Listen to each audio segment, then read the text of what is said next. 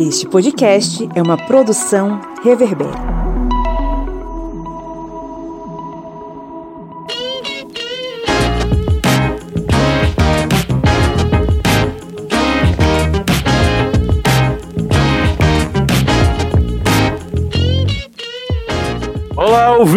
Ouvintes! Está entrando no ar mais uma vez o seu podcast sobre as ciências humanas, o podcast do historiante. Esse programete que sobrevive a cada semana com muita esperança que as coisas vão melhorar a cada dia. Claro que com a missão, né? A gente assumiu essa missão de levar para você o melhor bate-papo e o conhecimento mais bem trabalhado da Podosfera. Eu sou o Pablo Magalhães e estou aqui acompanhado dele, o homem que montou um soviete na beira do Rio São Francisco e luta contra o capitalismo em terras são franciscanas com muito calor e muita disposição. Camarada Cleber Roberto. E aí, pessoal, beleza? É, aqui tá, tá quente mesmo, igual quase todo o Brasil. Aqui tá, tá daquele jeito pegando fogo. Daquele jeito, moda praia dentro de casa, né? Pra, su pra é. sustentar o. pra sobreviver no calor, né? É, ventilador aqui em todo cômodo tem um. Só lembrando aqui, né? Tava vendo aqui o nome aqui, a gente tava discutindo antes, porque Felipe tá falando que o Pablo dele traduziu. Aí eu lembrei, Pablo, gente, tem cinco letras. Pablo é P de patriota, né? A de Uauá que é, é o o B de anti-Bolsonaro, isso. o L de Fluminense, Fluminense e o ódio honesto.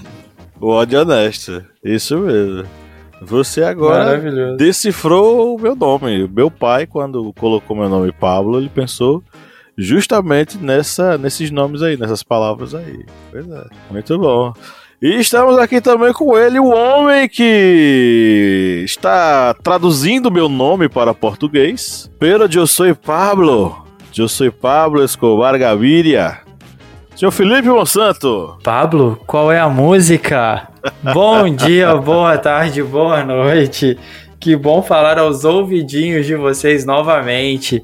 Eu também ia falar do calor, mas assim, comparar Minas Gerais com, com a cidade do Kleber, onde o Kleber tá, é meio complexo. Tá aqui, tá quente pra caramba, mas eu acho que tá desproporcional aí um pouquinho. Eu quero ver você sobreviver em Teresina, que é o Não lugar mais quente cara. do universo, meu amigo. Ali... Não sobrevivo. Eu Ali tô até checando aqui agora. Eu tô checando até aqui agora, ó.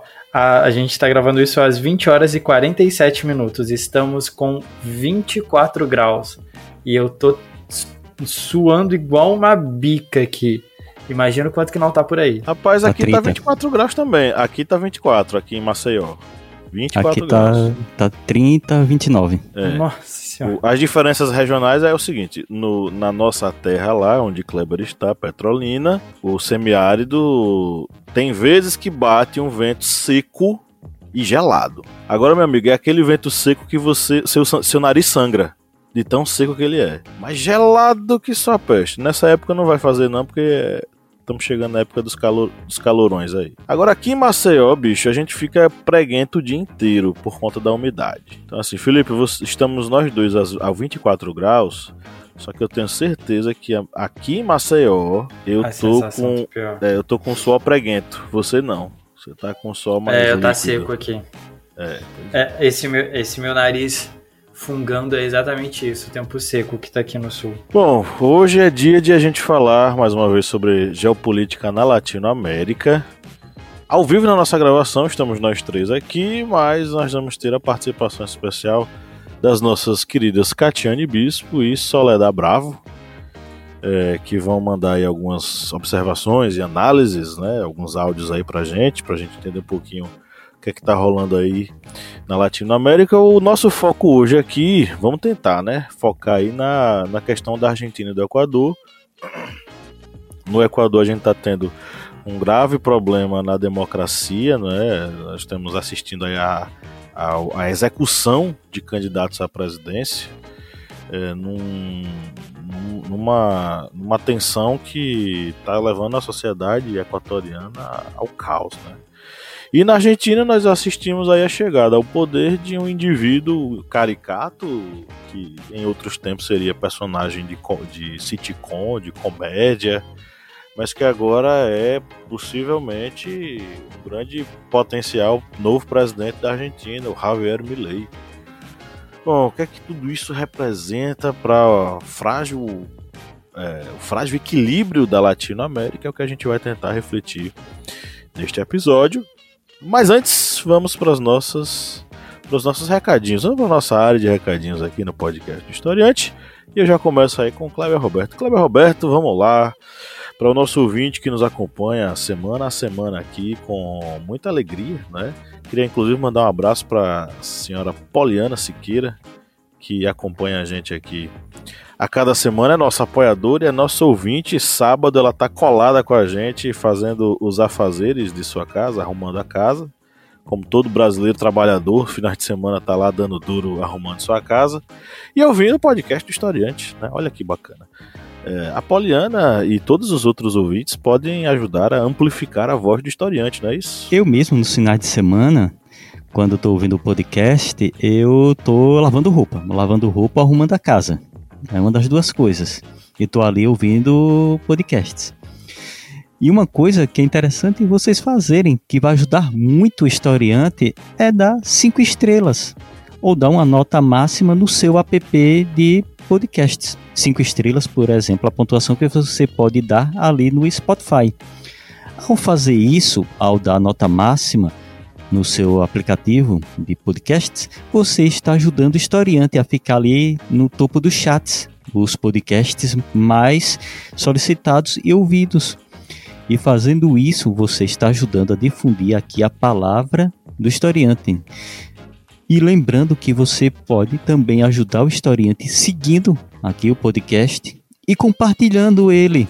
Você pode compartilhar no history da sua, da sua rede social do Instagram, do Facebook. Você pode compartilhar o link dos episódios aí nos grupos de WhatsApp.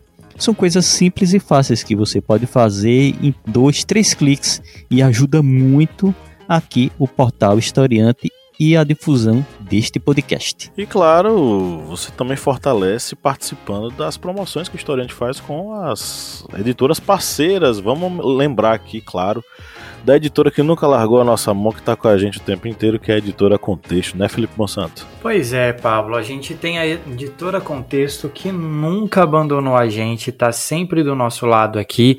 E durante esse ano a gente tem a campanha para você que gosta dos nossos conteúdos e gosta dos conteúdos produzidos pela editora Contexto. Nessa parceria, você consegue até 20% de desconto nas suas compras lá no site da editora Contexto. Como que funciona?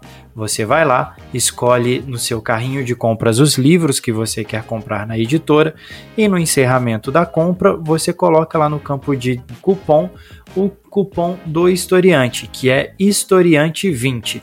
Você coloca o código lá promocional, historiante20, e você alcança até 20% de descontos de desconto no, na sua compra. E essa promoção não é só para apoiador do historiante, é também para você que acompanha a gente, gosta do nosso trabalho e gosta do conteúdo da editora Contexto. Então, quando for fazer sua compra, ao finalizar ela, joga lá historiante 20 como cupom que você alcança esse desconto aí. Beleza. Agora vamos para o nosso giro de notícias.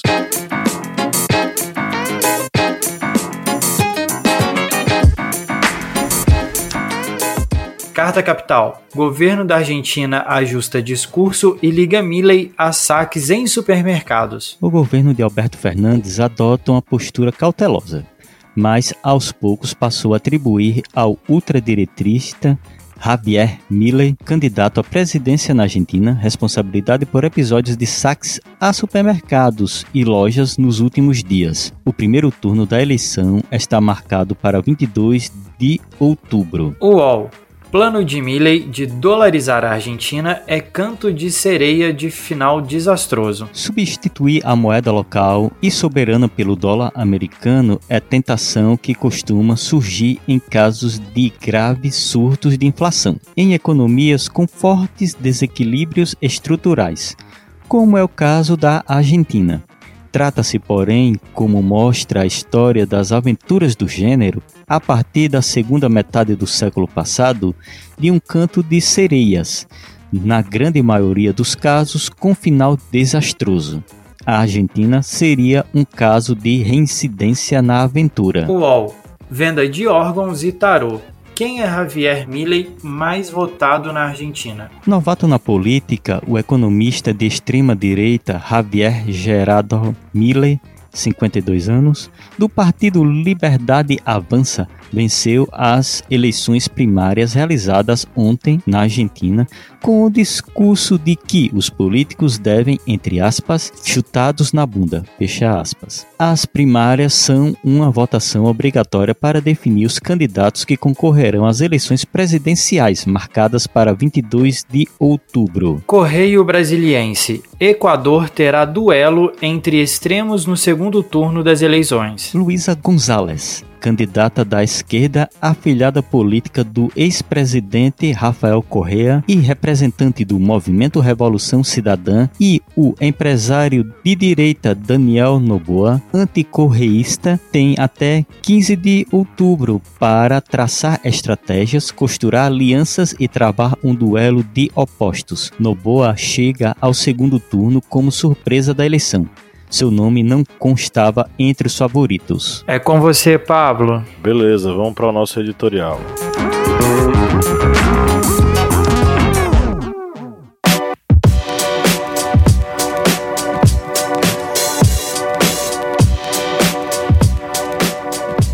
Ele se declara anarcocapitalista e quer dolarizar a economia. Formado pela Universidade de Belgrano, tem dois mestrados na área, já foi consultor, já trabalhou para bancos e para grupos políticos é, econômicos. Né? Esse cidadão quer abandonar o peso argentino e ainda diz que vai dinamitar o Banco Central, defendendo a privatização do sistema de saúde, do sistema de educação e a redução da máquina pública. O nome desse indivíduo é Javier Milei, o candidato anarcocapitalista da extrema direita que está chegando ao poder como outsider, e eu acho que você já conhece essa história. Sim, é, parece muito com a história que a gente viveu aqui no Brasil com o ex-presidente que hoje é, tem uma banquinha de tráfico de joias. Mas o que é que levou Javier Milei a se tornar um dos principais candidatos à presidência na Argentina? São diversos fatores e eles estão muito ligados à ascensão da extrema-direita, mas não daquela extrema-direita antiga e tal. Uma extrema-direita nova, com novas estratégias para chegar ao poder, com uma nova pegada, mas claro, com a mesma mente de sempre. O que a extrema-direita quer e o que, é que a ascensão dessa extrema-direita pode causar na América Latina é que é a questão que a gente precisa levar em conta aqui, né? É, Principalmente porque ela levanta uma série de preocupações relacionadas aos desafios que isso pode impor à estabilidade política, social e econômica do nosso continente. É uma ideologia política que vai combinar diversos elementos ali conservadores, nacionalistas, ligados a esse ultraliberalismo econômico que o Milley defende e que no final das contas vai conduzir o país a uma coisa que a gente viu aqui no Brasil, que é fome e miséria. Né? Ah, essas políticas ultraliberais elas favorecem os setores mais ricos da sociedade e reduzem a proteção social por pregar a quase inexistência ou a abolição da intervenção estatal nas questões da, do país. Né? E essa ênfase na redução do tamanho do Estado, que o Milley coloca e que já tivemos aqui em nosso país, conduz, vai conduzir a Argentina né, ao enfraquecimento do Estado como um todo, mas necessariamente ao desmonte dos serviços públicos que são essenciais: saúde, educação, seguridade social. O próprio Milley ele já falou que ele odeia essa questão da justiça social e ele quer acabar com isso. Então, estamos aí diante de um indivíduo que não só levanta essas bandeiras, como promete acabar com tudo aquilo que possa significar seguridade social para a população argentina.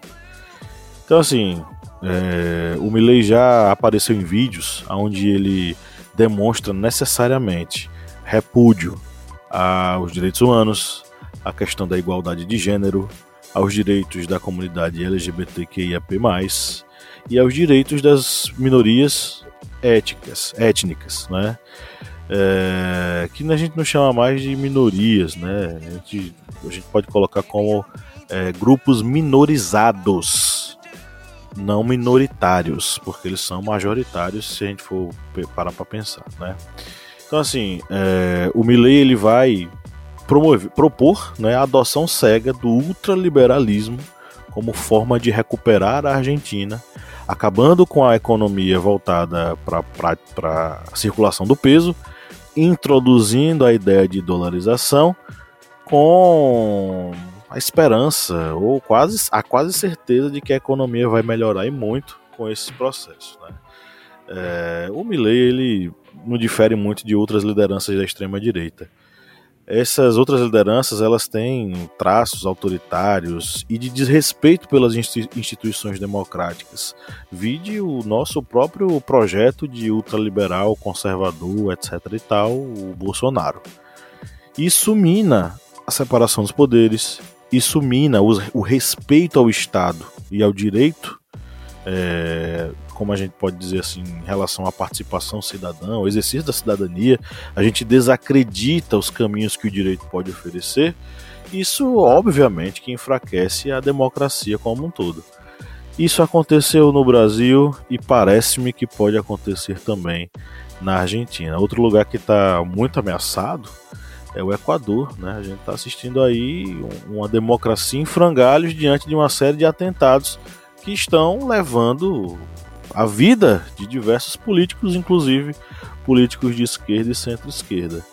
Então, é um perigo à democracia, é um risco à democracia e principalmente é um risco à própria integridade física da população, né?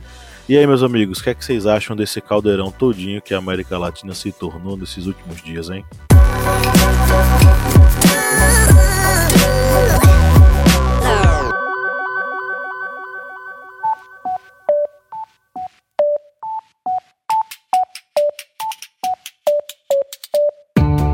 Me diga uma coisa, Lídia Verônica, qual é o melhor lugar para ouvir podcasts? O melhor lugar para ouvir podcast, para mim, é na cama. Mas para todo mundo, é o Orelo, com certeza. Além de tudo, o Orelo nos remunera. Cada clique seu ajuda o nosso projeto a crescer. Então quer dizer que só de a pessoa ouvir, dar o play lá nos episódios, isso já nos ajuda? Nem precisa a pessoa pagar? Exatamente. Se você não pode ou não tem interesse em ser um apoiador, mas acha o nosso projeto legal, vai lá no Orelo e dá essa força pra gente.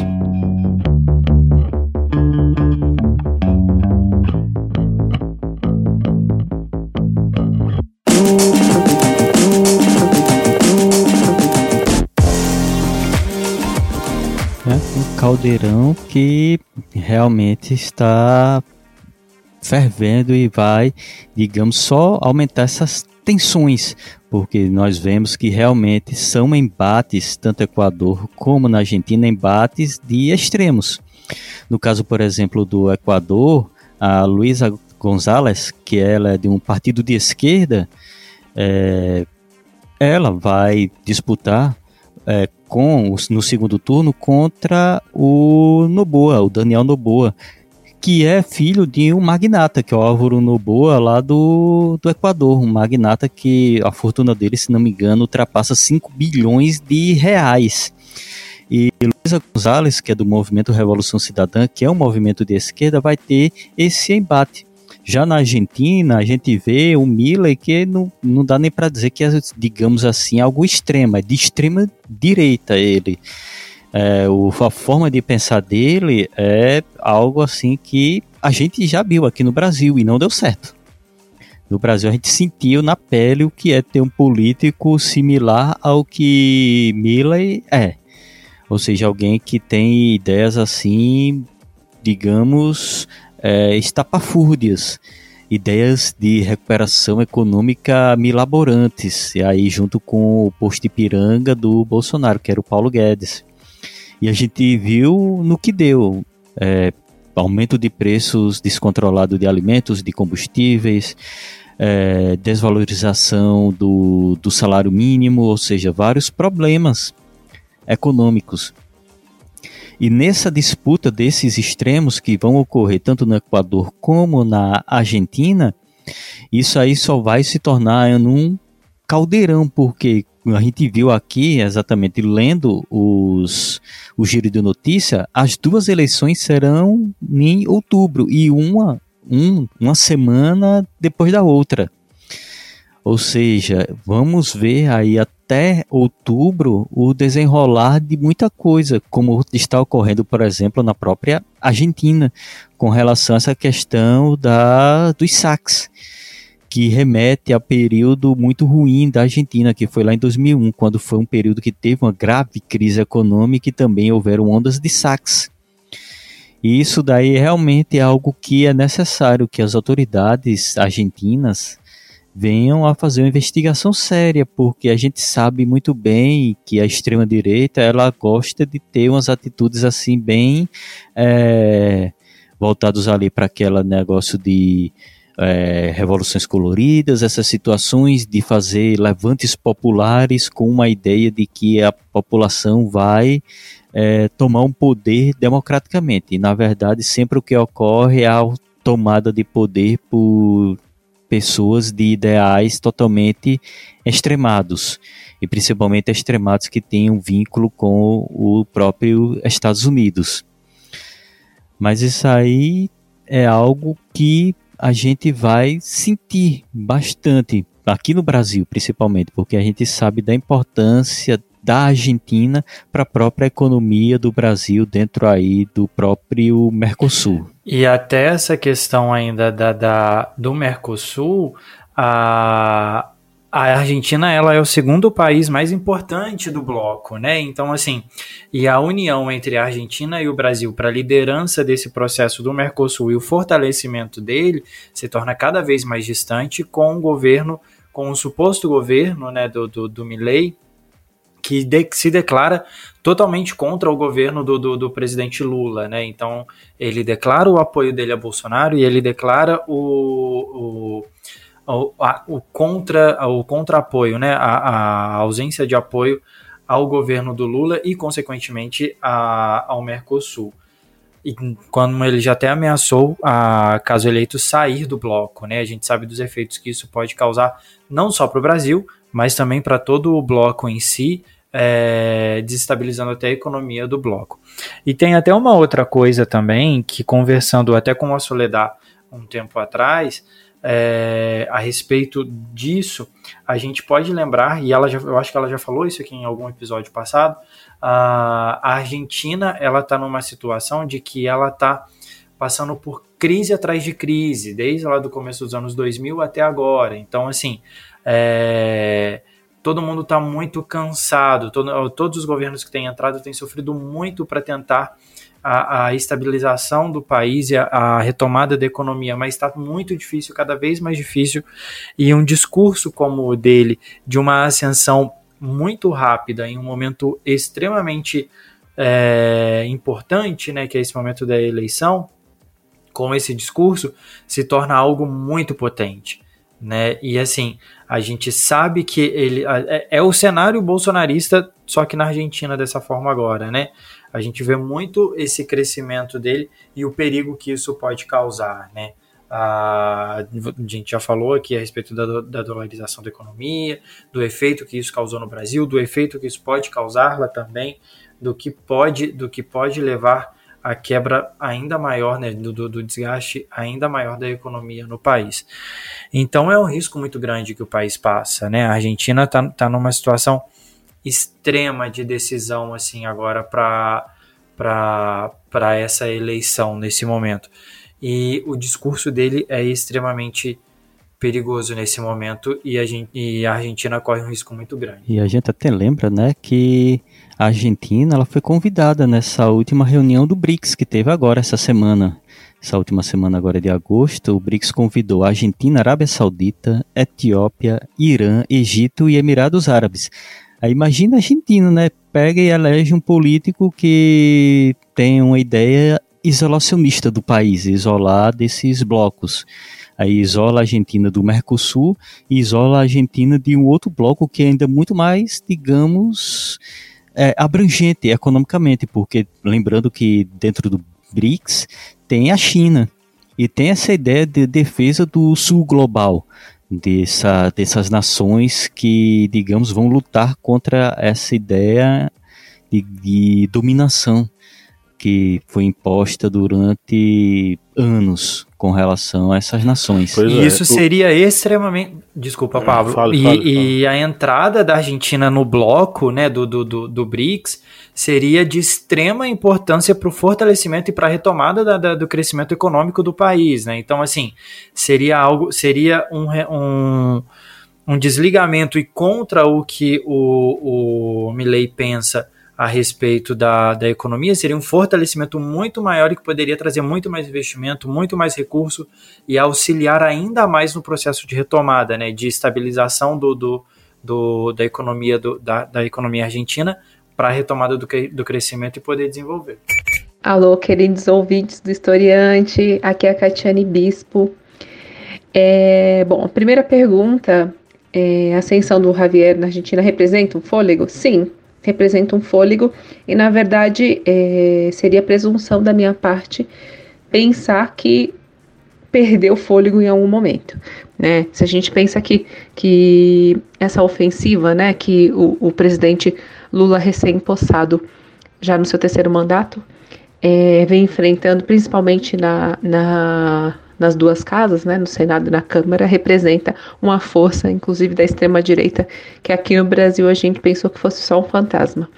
É, não só no Brasil, né? Então, o vídeo que acontece está acontecendo também na Argentina, é, Equador também. Equador tem é, uma forte presença também da, da direita. Venezuela, né? Que pouco se fala também.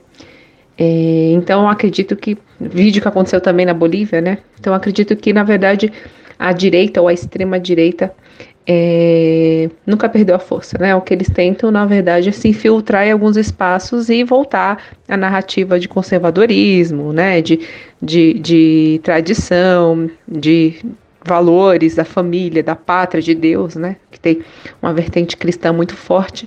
Então, na verdade, eu acredito que a direita ou a extrema direita ela nunca deixou né, de, de, de ter fôlego. Ela pode se apagar às vezes, se articular e voltar.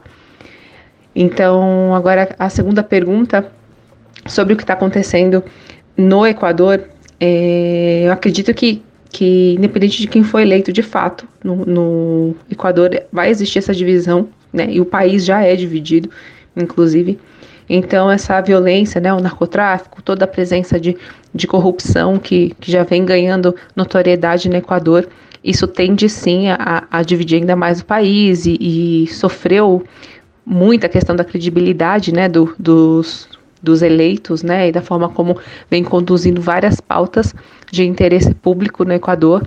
Então, acredito que, que o próximo presidente, né, enfim, independente de quem for eleito, vai ter sim um risco de, de, de governar para um país dividido, de um país também que, que vai ter sempre essa sombra da violência e tem ganhado ainda mais destaque na mídia é, equatoriana a questão da corrupção e envolvimento do narcotráfico junto ao, aos eleitos, né, aos candidatos e presidenciáveis e, e, e, candidatos, os políticos eleitos no Equador. Então, acredito que sim, vai ser um, um desafio tremendo e, enfim, acho que é interessante a gente acompanhar o que vai acontecer no Equador, porque isso pode desmembrar muito, para principalmente aquela região que é muito influenciada, né? Então, a Colômbia, que está ali bem próximo, que pode ditar muita coisa do que pode acontecer ali no, não só no Equador, mas como na Colômbia também. Essa coisa da, do, desse presidente isolacionista que vai lutar contra o Mercosul e que vai ter uma ideia completamente diferente em relação ao que o bloco necessita e ao que a própria Latinoamérica necessita, a gente viveu isso, né? Mas eu não vou ser chato aqui e ficar dizendo que a história é cíclica e se repete, porque não é. A gente já conversou sobre isso em outras, outras oportunidades. O que está acontecendo na Argentina tem seu contexto, tem seus agentes e tem seu processo bem característico. É, foi publicado lá no Le Monde um artigo bem interessante do Fernando Russo, intitulado Milley, a Coisa e as Causas.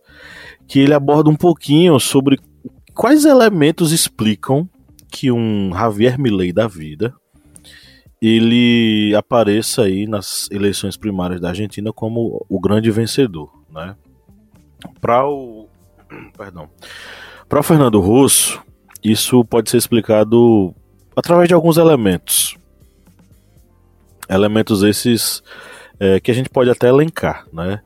A primeira coisa disso que pode explicar essa questão é, primeiro, o fracasso do Macri enquanto representante do neoliberalismo.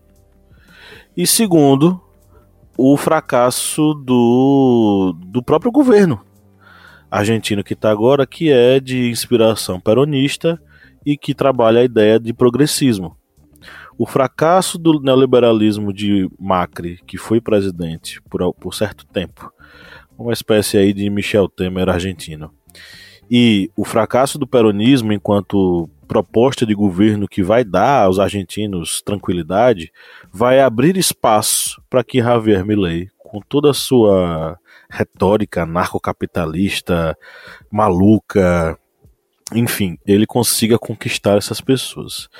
Aí vem outro elemento que eu achei bastante interessante, né? A gente fala muito aqui no Historiante sobre consciência de classe, né? Que os trabalhadores precisam ter consciência de classe, de como a, a, a direita bolsonarista ela, ela sequestrou a, o, parte da classe trabalhadora com um discurso facinho, com um discurso é, baseado aí no, no ressentimento, baseado na raiva, né? apontando os inimigos que deveriam ser destruídos. É... Então, assim, na Argentina, segundo o Fernando Rosso, o, o que pode explicar essa aparição do Javier Milei tem muito a ver também com o modo pelo qual o peronismo, os progressistas que estão agora no poder, que retomaram o poder na Argentina, é, o modo pelo qual eles preferiram adotar um discurso de não enfrentamento, preferiram conduzir os trabalhadores e os próprios sindicatos a uma relação muito cordial entre eles e o próprio governo, e isso fez com que muitos setores das classes trabalhadoras eles simplesmente ficassem calados. Só que enquanto uma parte da classe trabalhadora se calava e apoiava o governo sem restrições, a outra parte da classe trabalhadora não se sentia representada e começou a ficar insatisfeita. E é justamente nesse grupo específico, né, segundo Fernando Russo, nesse grupo específico que a extrema-direita vai trabalhar. Então, a, essas raízes sociais, né, que vão ser abaladas, elas vão ser é, totalmente sequestradas, vamos dizer assim, pelo Milley, e por esse tal desse libertarianismo que ele propõe, né, que ele tenta colocar como a nova pauta para a Argentina que vai salvar a Argentina do caos, etc. e tal. Então esse discurso neoliberal, libertariano e tal, surgiu como algo novo, algo que reconfortaria uma classe social vítima da uberização, vítima da precarização das condições de vida, é, que entrega a própria sorte e que não tinha perspectiva alguma. Então a ultradireita ela encontra nesse contexto de crise a sua vantagem para crescer. E é isso que vai poder explicar o porquê do Javier Milei estar tá chegando ao poder. É, então, assim, é uma, uma, são diversos fatores, mas que, na minha opinião, se afunilam numa coisa a distância que os progressistas e os candidatos de esquerda, os candidatos trabalhistas, é, eles acabaram tendo da própria classe trabalhadora no chão da fábrica, ao ponto dos trabalhadores eles se identificarem com figuras como Javier Milei, que de trabalhador e de defensor dos trabalhadores não tem absolutamente nada. Ele está esfregando na cara de todo mundo que ele quer acabar com o Ministério da Educação, o Ministério da Saúde, e as pessoas estão lá, muito bem, é isso mesmo que tem que fazer, porque elas se cegaram ou a distância dos progressistas acabou levando elas a uma cegueira completa da sua condição social. Isso é uma coisa. A outra coisa que a gente tem que falar é sobre o que está acontecendo no Equador. Porque assim, o que está acontecendo no Equador é a falência completa e total das instituições democráticas. Desde o, o, o golpe que o Guilherme Lasso deu, é, que a gente chama de morte cruzada, inclusive já fizemos episódio aqui com um convidado especial sobre isso. Meus amigos, se puderem lembrar aí quem foi o convidado e qual foi o número do episódio, já é para a gente colocar na edição, fica ainda melhor, né? É, o Guilherme Lasso vai fechar o Congresso, vai dar um golpe, é a chamada morte cruzada, né? Que foi a medida que permitiu que o presidente governasse por mais seis meses, por decreto, até a convocação de uma nova eleição. Ele fez isso para fugir de um processo de impeachment que ia sofrer. É, ele foi acusado de peculato né, numa relação, numa, na relação com a gestão da estatal de navegação Flota Petroleira Equatoriana, Flopec. Então, por mais que o, o presidente, né, que é um ex-banqueiro, Guilherme Lasso, tivesse uh, uma alta rejeição e 80% praticamente é, da população é, reprovava seu governo, né? É, isso impediu que ele fosse julgado, isso impediu que ele fosse caçado. Então, assim, a morte cruzada aconteceu, ele se manteve no poder e, de acordo com o que prevê a Constituição, as eleições elas foram antecipadas, o mandato dele é até 2025, mas ele antecipou isso e as eleições vão ser vão acontecer agora, estão acontecendo agora em 2023 indo para segunda para o segundo turno, né? Então assim, o o que vai acontecer nisso tudo vai ser essa bagunça que vai acontecer do, de, de, posição e oposição diante do impeachment do Guilherme Lasso e a, o aumento das tensões com participação expressa das Forças Armadas. As Forças Armadas elas vão aparecer e vão começar a se organizar politicamente e vão começar a tomar espaço no cenário político nacional. Quando o militar entra no cenário político nacional, meu amigo, não dá certo e também não deu certo no Equador. Então esse caldeirão todinho de coisas vem acontecendo lá e vem conduzindo os equatorianos a um clima de caos político, porque agora não, não há o respeito democrático pelo, pela liturgia do cargo. Agora há pessoas querendo matar em prol dos seus ideais políticos ou amando mesmo de alguém que está afim de que o seu inimigo ele seja é, assassinado, né? É, e aí, meus amigos, como é que vocês analisam essas duas situações, Argentina e Equador?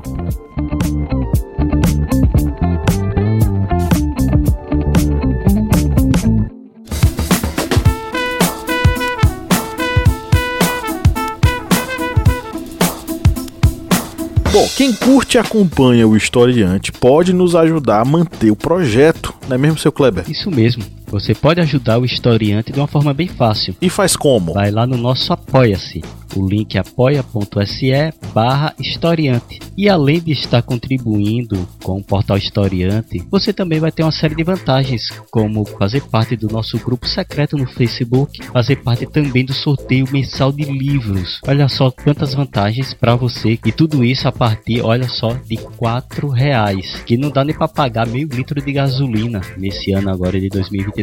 É tão pouco para você, mas é muito aqui para o historiante. Vá lá no nosso Apoia-se e contribua. É isso aí, o link está na descrição desse episódio.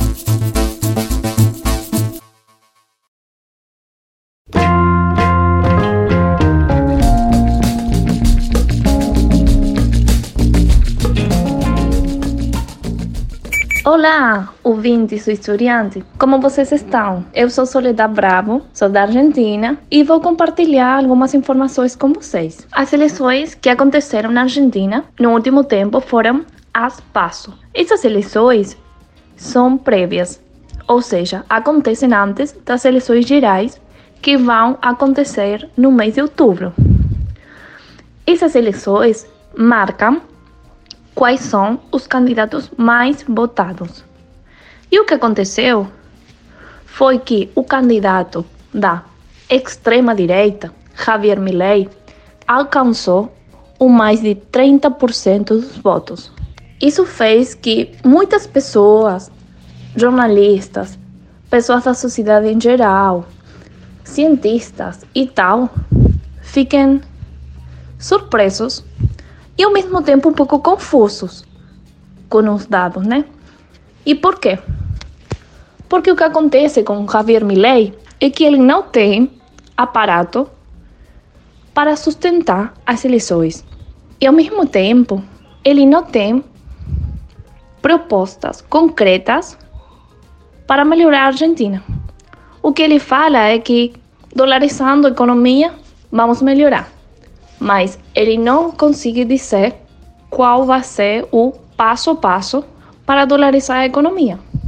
Ele não fala dos exemplos que já temos na Latinoamérica sobre países que dolarizaram sua moeda e que agora não estão na melhor situação econômica, como por exemplo Equador e O Salvador.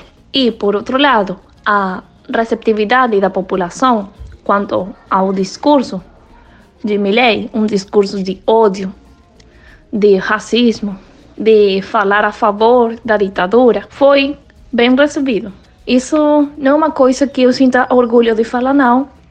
É uma coisa que, para mim, é muito triste, porque reflete que mais da metade da população argentina é um presidente com as qualidades que hoje tem Milley. Qualidade entre aspas, né? Eu sempre falo que para compreender como é que uma pessoa como Milley chega tanto às pessoas como a obter essa quantidade de votos, é porque, na verdade, ele foi muito inteligente. Ele conseguiu absorver essa massa de pessoas que nem o kirchnerismo, nem o partido do PRO conseguiu absorver. Tem uma parte da população que está muito, muito desconforme com os governos anteriores. Aí ele, que o que fez? Conseguiu ler as necessidades e as diferentes incomodidades que tinha a sociedade e ele cria um discurso em base a isso. E eu falo novamente, um discurso de ódio. E por último, se pensamos no contexto e no regionalismo, a eleição de Milley na Argentina colocaria em risco a integração do Mercosul, sem dúvida nenhuma, e também colocaria em risco as diferentes interações da Argentina com as demais nações, tanto do Latinoamérica como de outra parte do mundo. Disso eu posso assegurar que é o fato. Por quê? Porque ele não tem vontade de melhorar a política externa do país. E se eu penso numa comparação, é, é a mesma coisa que aconteceu com o Brasil quando estava Bolsonaro como presidente. Ele, enquanto política externa, infelizmente, não fez nada para o Brasil. E se pensamos na mudança, quando Lula ganhou as eleições, eu não lembro se foram na primeira semana ou se foram só os primeiros três dias que Lula já tinha feito mais de 15 reuniões com funcionários dos diferentes estados e até de presidentes para melhorar a política externa do Brasil. Eu, particularmente, prefiro esse tipo de política, esse tipo de compromisso de um presidente, melhorar a política externa do país. E para isso, tem que fazer reuniões, tem que planejar, tem que ter um mapa, né? Uma ruta para conseguir fazer as mudanças necessárias para melhorar a vida do país inteiro e não só de uma casta, que justamente Melé o que faz é falar que ele não é da casta política, mas todo mundo sabe que é. E ele é da casta porque ele já trabalha no Estado há mais de 30 anos. Isso é parte do discurso que ele mesmo fala, mas que do jeito que ele fala, não muitas pessoas conseguem ver. Por último, eu queria agradecer o convite de vocês de participar do Historiante. Eu adoro participar e gosto muito dos diferentes assuntos que vocês colocam, né? Para conversar, debater e conhecer mais do que está acontecendo nos diferentes países de Latinoamérica. E para finalizar, eu só quero manifestar meu desejo de que a única forma de melhorar é estar unidos. E uma Latinoamérica unida, uma mesma forma de governar, para mim é o caminho certo. E é por isso que eu espero que os cidadãos da Argentina pensem bem se querem um governante que a única coisa que faz é transmitir ódio. E eu acho que não é possível construir um país melhor tendo presente esse tipo de discurso. Essa questão realmente é complicada, tanto no, das duas nações. É, pegando exatamente esse ponto dessa ascensão da extrema-direita, por exemplo, na Argentina, que acaba é, puxando várias, várias pessoas, um grande eleitorado, muitos trabalhadores mesmo, pessoas que digamos, não têm a condição de acesso a bens pagos e, mesmo assim, é, batem palma para alguém que vai tirar esses bens que são públicos, como, por exemplo, questões ligadas à saúde. E tudo isso acaba gerando uma divisão dentro das nações, porque o que a gente vê e ocorreu, por exemplo, aqui no Brasil, não sei o caso, por exemplo, que possa ocorrer na Argentina ou no Equador, porque como a gente bem comentou agora, a história ela não é cíclica assim, não vai se repetir igual, mas pegando no, aqui no Brasil, a gente viu que houve essa ascensão, por exemplo, do Bolsonaro da extrema direita e até hoje a gente vê que uma parte considerável da sociedade ela ainda continua ali ligada àqueles ideais da extrema direita antivacina, é, não quer se informar pelos meios ou da imprensa, da imprensa independente ou da imprensa da grande mídia, acha que só a informação que ali recebe no WhatsApp basta, muitas vezes uma informação cheia de fake news. É, tem essa ideia de que o, o inimigo comunista está à espreita em todos os locais, no Supremo, nas escolas, nas universidades. Ou seja, e isso acaba resultando numa divisão social, porque essas pessoas que ainda têm esse pensamento radicalizado, eles não vão aceitar outra forma de pensar que não seja aquela do seu líder. E isso causa essa divisão interna. E isso eu não quero, desejo muito que não venha acontecer tanto no Equador como na Argentina, porque uma divisão dessa nesses dois países seria algo extremamente danoso, mas é algo para essas duas nações elas ficarem atentas com isso. No Equador, o Noboa é, não tem uma plataforma dele em mãos para dizer se ele tem essas ideias.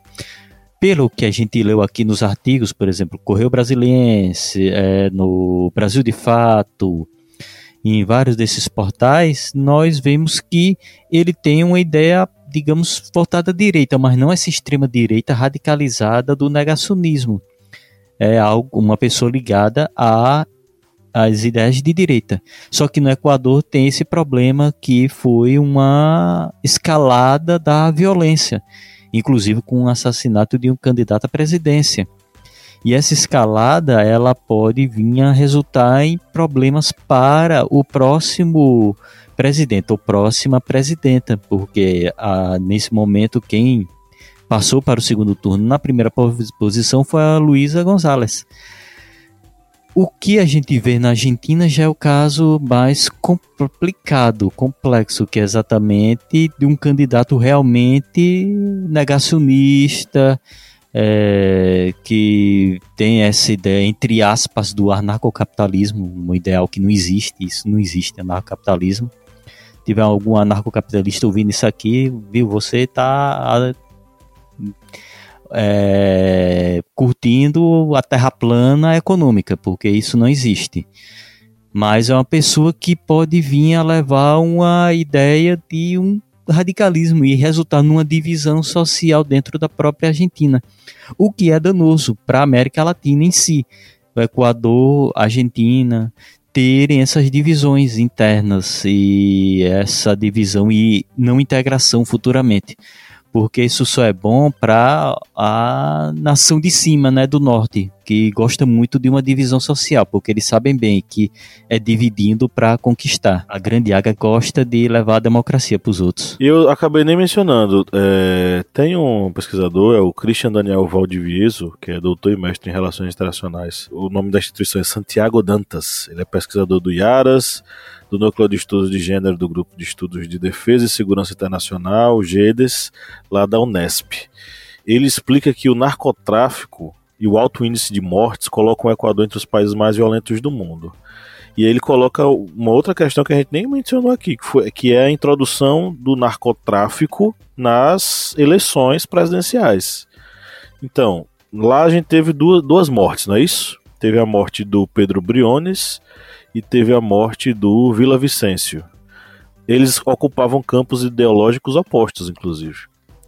O Christian vai dizer o seguinte: esses dois eventos revelam que o país está tomado por uma crise ligada à presença das redes de narcotráfico que se estabeleceram em território nacional. Christian Valdivieso, inclusive, ele é equatoriano, tá? Ele explica que o salto da violência resultou em um crescimento na taxa de homicídios de 87% entre 2021 e 2022. Ele continua dizendo o seguinte: o Equador está se encaminhando para se tornar um dos países mais perigosos do mundo, com uma taxa de 30, 30 mortes por cada 100 mil habitantes. Ele cita também um crescimento de 300% na taxas, nas taxas de extorsões e sequestros e conclui dizendo que vemos um país bastante tomado por redes de crime organizado transnacional que de alguma forma estão apoiando, apoiados em cartéis de droga que vem do México, os cartéis de Sinaloa, os famosos cartéis de Sinaloa, né?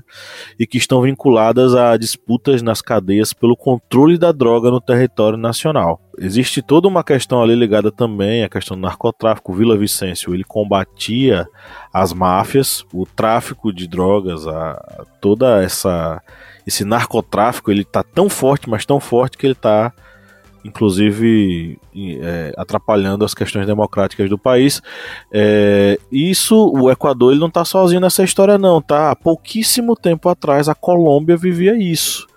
Era o tempo dos grandes narcotraficantes, em especial Pablo Escobar, que vai praticamente virar o dono da Colômbia através do seu da sua rede de tráfico, né?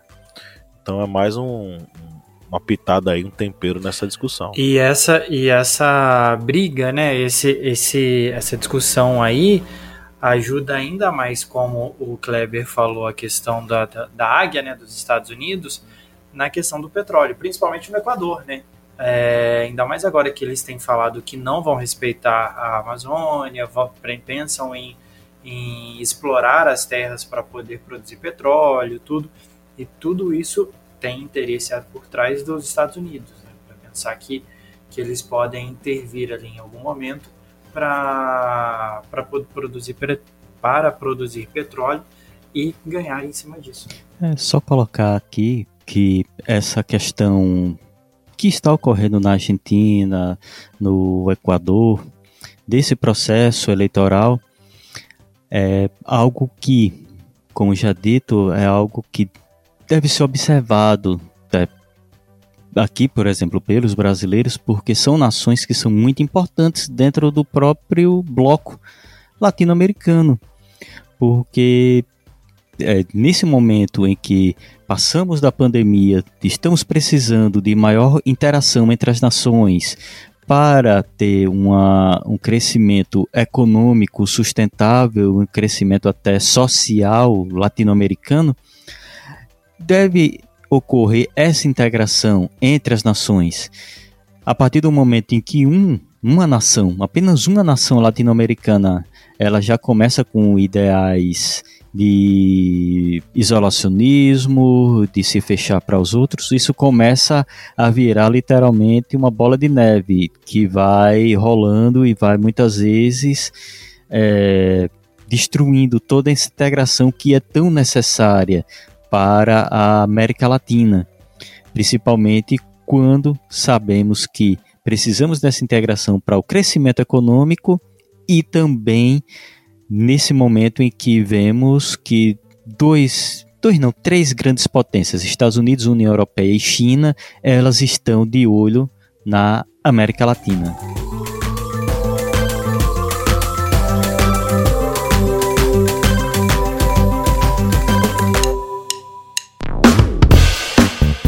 Você que é nosso ouvinte, nosso ouvinte que acompanha esse podcast a cada semana e adora ouvir os nossos papos, que tal a gente fortalecer os nossos laços de amizade? É simples demais e nem precisa pausar o episódio, né, Felipe? Exatamente, Paulo. Ah, se você está ouvindo a gente agora, seja no Spotify ou seja na Apple Podcast, para a gente ficar mais íntimo, para a gente falar cada vez mais ao seu ouvidinho, você faz o seguinte agora.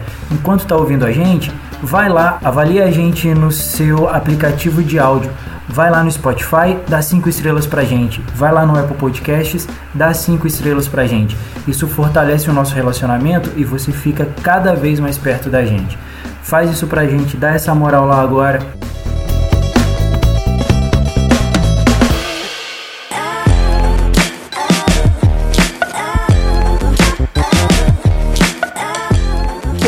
Chegamos agora na área das nossas indicações, esse momento gostoso dessa curadoria que a gente faz para você, nosso ouvinte.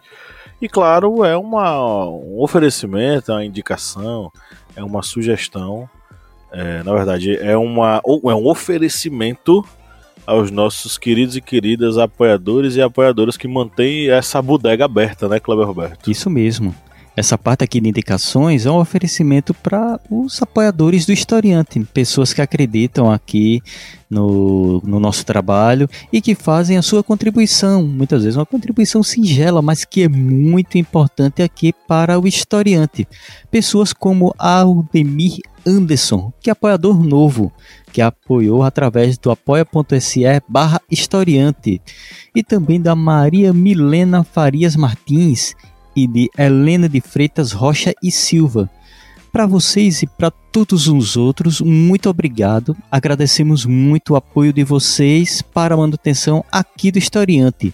Lembrando que você pode fazer como Aldemir e apoiar através do apoia.se barra historiante ou através do aplicativo Orelo, que é um aplicativo super fácil e simples de se utilizar, e você vai ver que ele é bem leve, ele não vai ficar ali pesando centenas de megas no seu celular, ele é bem levinho e simples de se utilizar e você pode maratonar os podcasts do Historiante através do aplicativo da Orelo e também através do Pix do historiante, que você pode também fazer a sua contribuição. Não é, Pablo? Como é que é mesmo o Pix do historiante? É o historiante@gmail.com. Isso mesmo, tá vendo? Aqui a integração é total. Você tem três formas de fazer o sua contribuição e auxiliar na manutenção aqui do portal Historiante.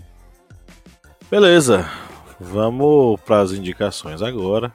Eu vou abrir a rodada, vou sugerir para vocês uma série que eu comecei a assistir na Globoplay, é, chamada Os Outros. Não sei se meus amigos já chegaram a ver, mas é uma série que começa com uma pequena discussão entre filhos de vizinhos e acaba desencadeando um processo onde milicianos começam a oferecer serviços e a controlar praticamente todo o condomínio em que essa história se passa. É uma história de, de ódio, fúria e me lembra muito Relatos Selvagens. É, aquele filme argentino tão marcante, tão interessante, tão cômico e trágico ao mesmo tempo, né? É, fica a minha dica aí, assistam os outros com um elenco bem bacana. Tem Adriano Esteves, tem o Pacote. Lembra do Pacote do filme é, Bacurau? Pois é, o Pacote está lá. Eu não lembro o nome dele. Eu não lembro o nome dele. Se alguém lembrar, me diga aí. Inclusive, vocês lembraram qual foi o episódio sobre o Equador? Que eu mencionei? Ou não? Ou ninguém procurou? Não, eu não consegui achar o episódio, mas o nome, o, ator... do, o nome do pacote é Tomás Aquino. Tomás Aquino, né? O ator, né? Que fa... o, o ator que faz o pacote de Bacurau é Tomás Aquino. Pronto, Tomás Aquino. É... E tem, tem o Milian Cortaz, de Tropa de Elite, de vários outros filmes bacanas, né? E elenco fantástico, tá? Então é um, um elenco gigantesco, enorme, interessante, bacana. Vocês não perdem por é, assistir. Eu vou lembrar qual foi esse episódio e vou falar aqui, porque também realmente tá difícil aqui para pesquisar.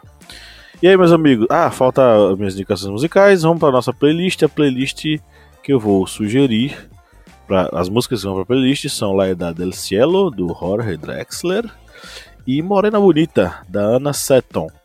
Tá? Então fica essas minhas duas indicações para vocês ouvirem. Aí, meus amigos, o que, é que vocês querem sugerir? Eu vou nas minhas indicações aqui já para seguir. Vou seguir na, na, na Globoplay. Vou indicar o documentário da Xuxa, da comemoração dos 60 anos dela. É, é um documentário polêmico, mas ele mostra é, a construção de uma marca. Então isso me chamou muito a atenção. É, eu faço faculdade de jornalismo, né, para quem não sabe, e tenho tido uma disciplina, e é nessa disciplina de, de, documentário, né, a gente entendeu um pouquinho e eu consegui identificar a construção de, de, uma, de uma persona, de uma marca que é a Xuxa. É, dentro de todas as, as intrigas, a, as polêmicas que a, a, a Xuxa sempre foi envolvida, uh, se mostra como é o fortalecimento de uma marca e como ela é criada, e como eles estão trazendo hoje, uh, depois daquele apagamento da Xuxa, né, daquele momento, daquele período na geladeira, na Globo, depois ela indo para Record, depois ela ficando fora durante um tempo, como se, se faz o reposicionamento de uma marca. Então eu acho que é muito interessante é, para quem gosta disso, até para quem quer conhecer como é isso, como é a criação de uma marca, como foi criada uma marca, como foi explorada uma pessoa para o desenvolvimento de uma marca e anos depois uh, esse reposicionamento. É bem interessante uh, e isso fica muito claro no documentário dela. E tá? o disco dela rodando ah, ao contrário no documentário? Então, eu não sabia se isso era uma coisa só minha ou se era uma cultura mais aqui é, é, de coisa de quem cresceu na igreja, mas a questão do, do disco rodando ao contrário, né? Tem essa polêmica, tem essa polêmica, então vale a pena assistir, entendeu? uh, de música, eu vou indicar, saiu tem uns 15 dias um álbum gravado pelo Xande de Pilares, que é o que é um sambista famoso, pagodeiro famoso que a gente tem no Brasil, ele regravou algumas canções de Caetano Veloso e ficou muito legal. E uma das versões mais legais que eu gostei, assim, uma das minhas preferidas, e eu tenho ouvido esse álbum repetidas vezes, é Tigresa. É, eu gosto muito da, da música pelo Caetano Veloso e na voz do Xande também tá sensacional. Ficam aí as minhas dicas pro final de semana. Pensei que Felipe indicar é, disco show da Xuxa ao contrário. Xuxa só para baixinho. O, o X, X para baixinho. É... que tem uma música que fala, marquei um X, um X, um X no seu coração. Aí os evangélicos da época diziam que ela, o XXX era 666 ao contrário. Era o número da besta. Caramba, foi longe aí, viu? Não, mas não era essa Poxa, coisa? Não tinha essa coisa de girar o, girar o disco pro contrário e ela era. dizia que adorava o capeta e tal. É uma coisa assim, absurda. Se ao contrário, você ouvia Alô Diabo, Alô Diabo. Alô, alô Diabo, diabo, isso. Era uma, uma parada. Coisa, assim, Diabo uma, também, no rótulo da Coca-Cola. É, uma sacanagem, de uma sacanagem sem fim, sabe? Uma coisa assim. É, que só prejudicou a pobre da Xuxa que tinha nada a ver com isso. O símbolo do Eu Te Amo que ela faz em Libras, os caras diziam que era um símbolo satânico, pô. Aquilo ali era apenas Eu Te Amo em Libras, pô. Aham. Uhum. Sabe, então, é, outra acho, coisa acho que... que ela fez foi gostar, viu, dessa coisa do disco, ao contrário, porque eu acho que o tanto de disco que ela vendeu pro pessoal girar ao contrário... Nossa, demais. Oh, essa coisa da Xuxa falando Eu Te Amo em Libra só me lembra o, a história do, do, da Ragatanga. Vocês conhecem né, a história da Ragatanga? Da música? Conheço. Do, conheço, que conheço. o Diego, o Diego, ele tava indo porque ele Olha tava possuído. Esquina, vem Diego. É. É, você sabe a história verdadeira, o, né? O, dessa o, música? O possuído, do, o possuído pelo, pelo espírito Ragatanga, né? Mas tu sabe a história verdadeira disso? O, o, eu já ouvi a história, eu já ouvi, eu não lembro, mas eu já ouvi essa história. É, é, que me contaram uma vez, mas eu não lembro ela agora. O Diego, ele queria dançar a música dele, só que ele não lembrava da música. Aí ele cantou de um jeito como, por exemplo, quando a gente não sabe a música em outra língua, a gente não canta todo mal amanhado, tipo, ah, Enrola, né? O Diego só tava cantando uma música que existe aquela coisa do acererê, raderê, derrebe, tuberê, berecebe. Aquela era uma música em inglês, pô, que ele tava tentando cantar, mas ele não conseguia cantar, sabe? Inclusive, se você botar a música é, verdadeira Diego Ragatanga no Google agora, você vai ver um clipe dessa música, a verdadeira, a original. O pobre do Diego só queria curtir um sábado à noite, de boa, dançando a música que ele mais gostava.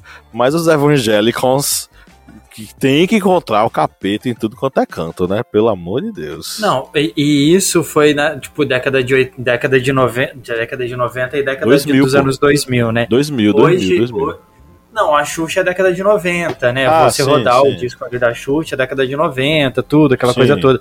Tem a, a- a questão da música da Lua de Cristal, tudo que eu quiser o cara lá de cima vai me, vai me dar, que ela não falava Deus, enfim. Mas é. Na versão crente 2023, né? 2020, 2020, 2023, é uma madeira de piroca. Então, assim, É. eles estão se renovando, né? Então, abaixa a raça, abaixa a raça crente aí. Bom que a gente se diverte, né? É. É, eu já ouvi também dessa música da Celerê que ela não é nem da, da Ruge. Era de uma banda um pouco antes, que é chamada Las Ketchups. É uma- um grupo É uma argentino, banda, é um grupo de mulheres, isso, argentino, que canta em espanhol. E aí, elas que são as criadoras da- dessa música. Mas também a, a história é a mesma, de uma pessoa que queria cantar em inglês, mas estava tão chapado na cachaça que saiu daquele jeito. Mas vamos continuando aqui, que senão a gente extrapola o horário do, da edição e Pablo vai amar, né? Editar esse podcast. É, vou, minha indicação aqui, vou indicar um HQ com um HQ que eu encontrei essa semana, que é muito boa, que é um HQ de Fábio Sombra e de Maurício de Souza. Sim, Maurício de Souza da Turma da Mônica, que é a Guerra de Troia em versos de Cordel. E essa HQ, ela traz os personagens da Turma da Mônica já com aquele, digamos, desenho, aquelas ilustrações já voltadas ali para o público adolescente dos personagens da Mônica. E a história da, da HQ, ela traz os personagens não, saindo da, da escola e encontravam um, um vendedor de cordel. E ele era um repentista e ele tem o desafio de fazer um repente exatamente baseado na Ilíada, na Guerra de Troia. E ele faz. E essa revista, além das excelentes ilustrações, traz ali, digamos, um bom resumo do que foi a Guerra de Troia e cantada em versos de cordel. E para você aí, professor, educador, que quer começar ali a introduzir alguns conteúdos diferentes para os seus alunos, está aí essa indicação. Lembrando que essa HQ é da editora Melhoramentos. E como música, eu vou indicar duas músicas, uma da banda Sabaton, que é a música Carolus Rex, que é baseado na na guerra, na Grande Guerra do Norte, mais precisamente com o rei Carlos da Suécia. É, esse álbum é baseado exatamente nesse conflito e essa música é exatamente baseada na coroação dele, do Carlos X da Suécia. E a outra música, uma música mais clássica, que é The Unforgiven, do Metallica. E para quem tra quer traduzir ela, vai acabar vendo ali que ela tem, digamos, uma pinceladazinha ali de um pouco de Foucault e essa questão da controle social das pessoas. Estão aí, então, minhas indicações para você curtir e também debater durante o seu final de semana. Bom, é, vou dar duas informações aqui. Primeira, o episódio do, da Latinoamérica aqui do podcast que a gente falou sobre o Equador foi o episódio 207, Política e Golpismo no Equador e no Peru, que a gente recebeu o Pedro Guerra, o arroba Pedrito Martim underline. É, e a música que o Diego quer cantar, olha Felipe, se chama Rapper's Delight, de uma banda chamada... Ah, existe a música mesmo? Não, De- eu pensei, eu pensei que, que A banda... tipo, a música eles estavam zoando uma pessoa só que, que assim, Não, queria cantar e não sabia a- cantar só, mas eu não música sabia que existia a existe. música mesmo. A música não só existe, como ela tem nome e ela é cantada por uma banda, ela é tocada por uma banda. Vamos mandar aí no grupo do Historiante pra você ver. Olha, manda também no dos Ok. apoiadores, gente- depois pra gente poder compartilhar E- com eles. Pois é, pois é. Rapper's Delight é o nome da música. E a banda se chama The Sugar, The Sugar Hill Gang. A música original diz: I say a hip hop, the hip the hip, to the hip hip hop and you don't stop. Era isso que o, o Diego tava querendo cantar. Pô, Diego, tava fácil. Diego. hip hop, the hip, the hip, to, the- to the hip hip hop and you don't stop. É, enfim, vejam aí, tá? Como É. que chama a música? Eu mandei aí no grupo, Rapper's Delight. Então é isso, chegamos ao final de mais uma gravação de podcast. Queria agradecer a presença de todos vocês que nos acompanharam até agora, inclusive de você que nos ouve até o finalzinho, para dar o tchau coletivo conosco. É, amigos, But abemos, first- abemos podcast. first- Sabemos. O Felipe agora tá, tá amando esse a música. os direitos autorais. É, o Felipe tá amando essa história. Felipe, Felipe Eu amei. depois você ouve, cara. Eu amei.